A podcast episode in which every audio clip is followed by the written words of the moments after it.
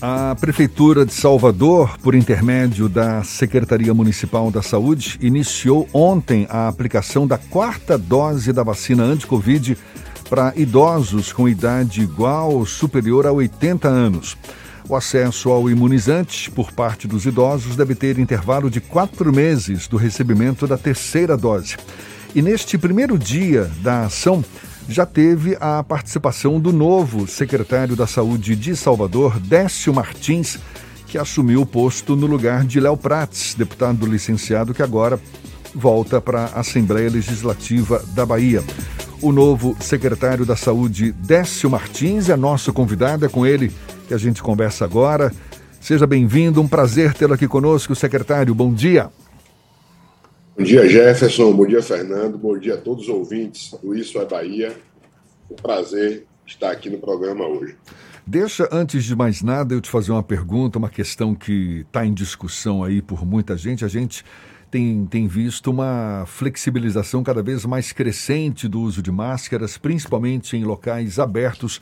O senhor, agora recém-chegado à Secretaria da Saúde de Salvador, já conversou com o governador sobre o assunto? A gente deve estar tendo algum anúncio oficial nesses próximos dias sobre esse tema, secretário?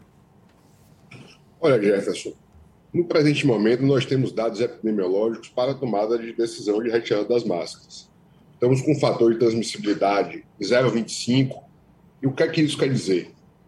Para estarmos em descontrole epidemiológico, temos que estar com o fator R acima de 1 estamos em 0,25, então num momento muito de controle epidemiológico da pandemia.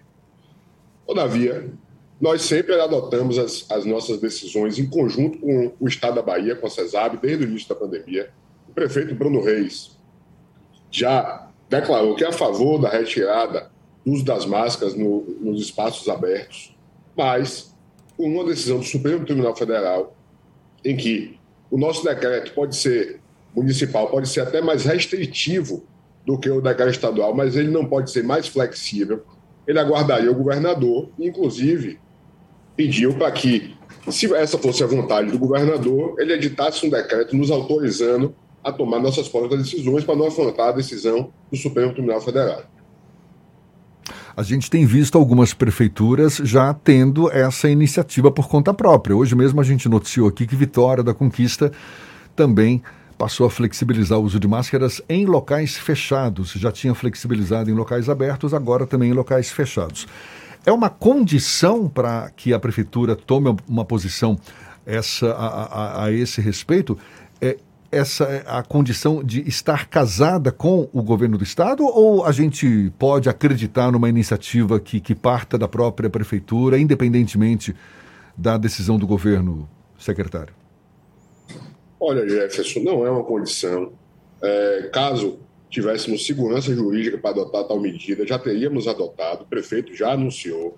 Eu não quero falar dos outros municípios, mas nós, aqui de Salvador, sempre adotamos uma, uma posição de muita cautela em relação às nossas decisões aí ao longo da pandemia e, de certa forma, sempre é, alinhados aí com, com o Estado da Bahia, sempre em diálogo com o Estado da Bahia, então, dessa forma, dessa vez não será diferente, a não ser que o governador edite um decreto, como disse o prefeito, autorizando expressamente os municípios a adotarem as suas decisões, como aconteceu em outros estados. Então, se isso ocorrer, nós adotaremos nossas próprias decisões. Décio, você chegou formalmente ao cargo de secretário na última quarta-feira, com a saída de Léo Prates da função, mas você já era subsecretário, já acompanhava o dia a dia da secretaria.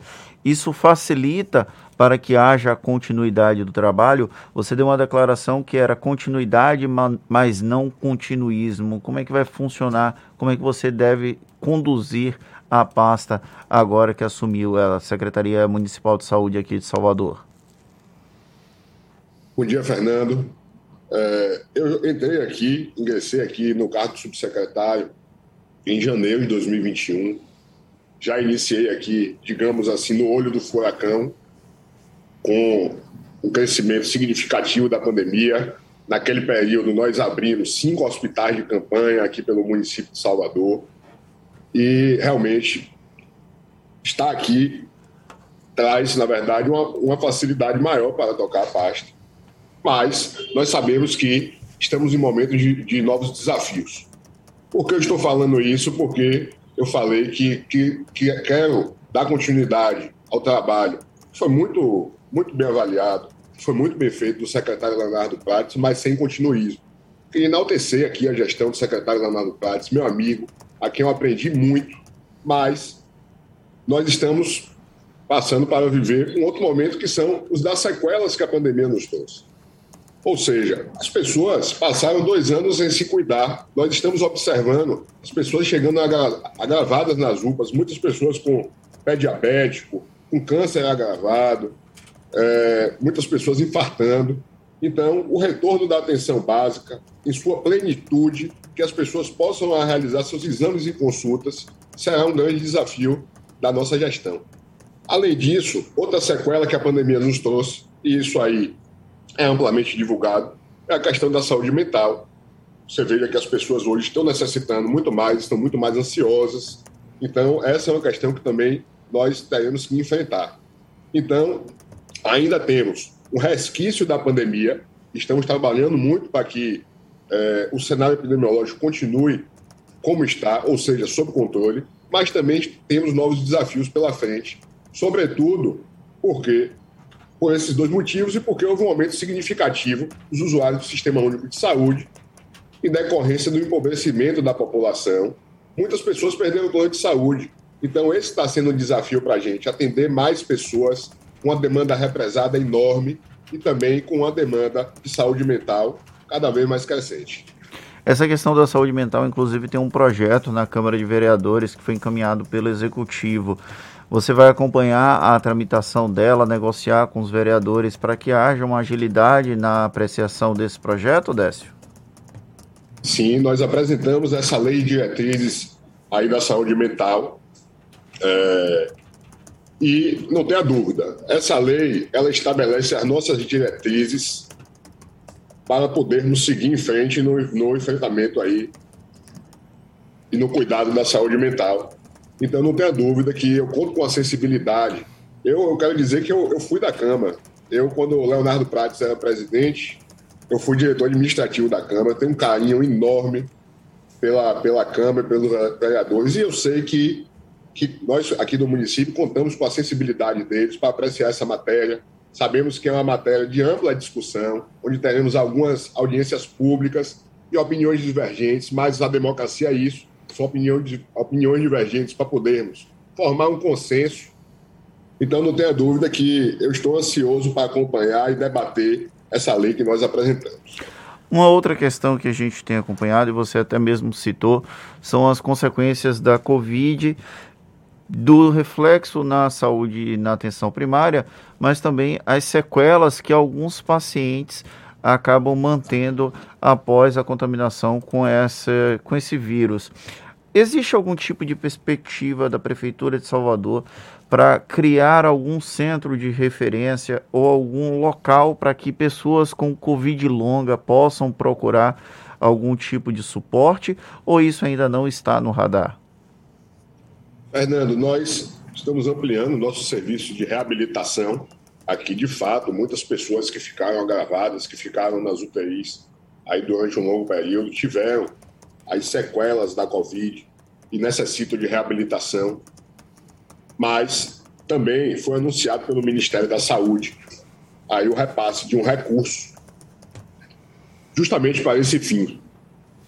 Ou seja, fazer a reabilitação dos pacientes Covid, esse recurso não foi transferido ainda, mas independente disso, nós estamos ampliando o nosso serviço de reabilitação com recursos próprios para poder atender essa população que ficou com as sequelas do Covid, pessoas essas que muitas vezes viraram pacientes de longa permanência, ou seja, ficaram muito tempo na UTI e tiveram sequelas aí em decorrência do Covid. A gente está conversando aqui com o novo secretário da Saúde de Salvador, Décio Martins, e para a gente encerrar, secretário, qual a segurança financeira da Secretaria da Saúde de Salvador, que ainda certamente tem aí um grande desafio pela frente para lidar com a pandemia, mesmo com os números mais satisfatórios? E eu te pergunto isso porque não raro surgiam reclamações, o próprio ex-secretário Léo Prats chegou a falar a respeito conosco aqui, que é a, a falta do fluxo regular de verbas federais para ajudar no suporte ao combate à Covid.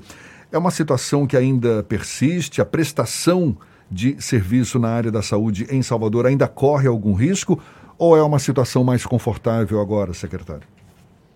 Olha, Jefferson, eu quero dizer aqui que o Ministério da Saúde encerrou o financiamento é, para os leitos de Covid no mês de fevereiro do corrente ano. Então, vocês observem, havia um repasse de R$ 1.600 por cada leito de UTI.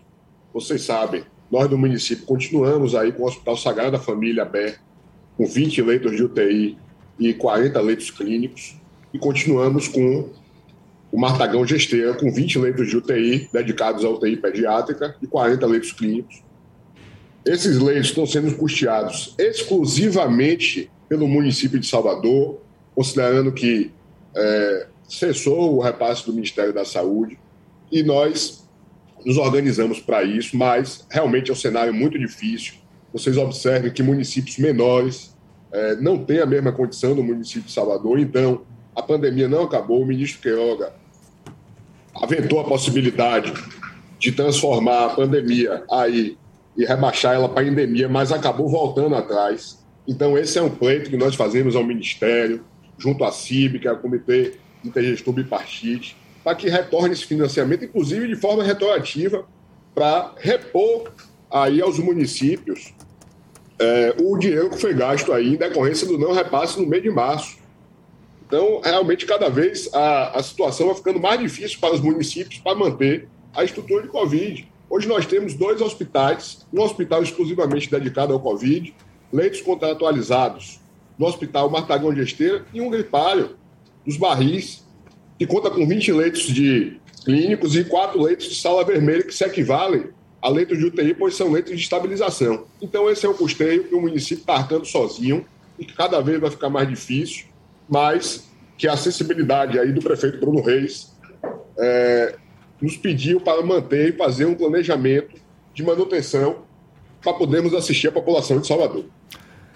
Secretário Décio Martins, novo secretário da Saúde de Salvador, muito obrigado, boa sorte nessa sua, sua nova empreitada e conte sempre conosco. Prazer tê-lo aqui sempre conosco. Um abraço, bom dia e até uma próxima, então. Um bom dia, Jefferson, um bom dia, Fernando. Aproveito também para desejar um bom dia a todos os ouvintes aí do Isso é Bahia. Maravilha, tá aí, portanto, esse papo com o novo secretário da Saúde de Salvador, Décio Martins, que vai estar disponível, você sabe, logo mais na íntegra nos nossos canais no YouTube, Spotify, iTunes, Deezer e Instagram.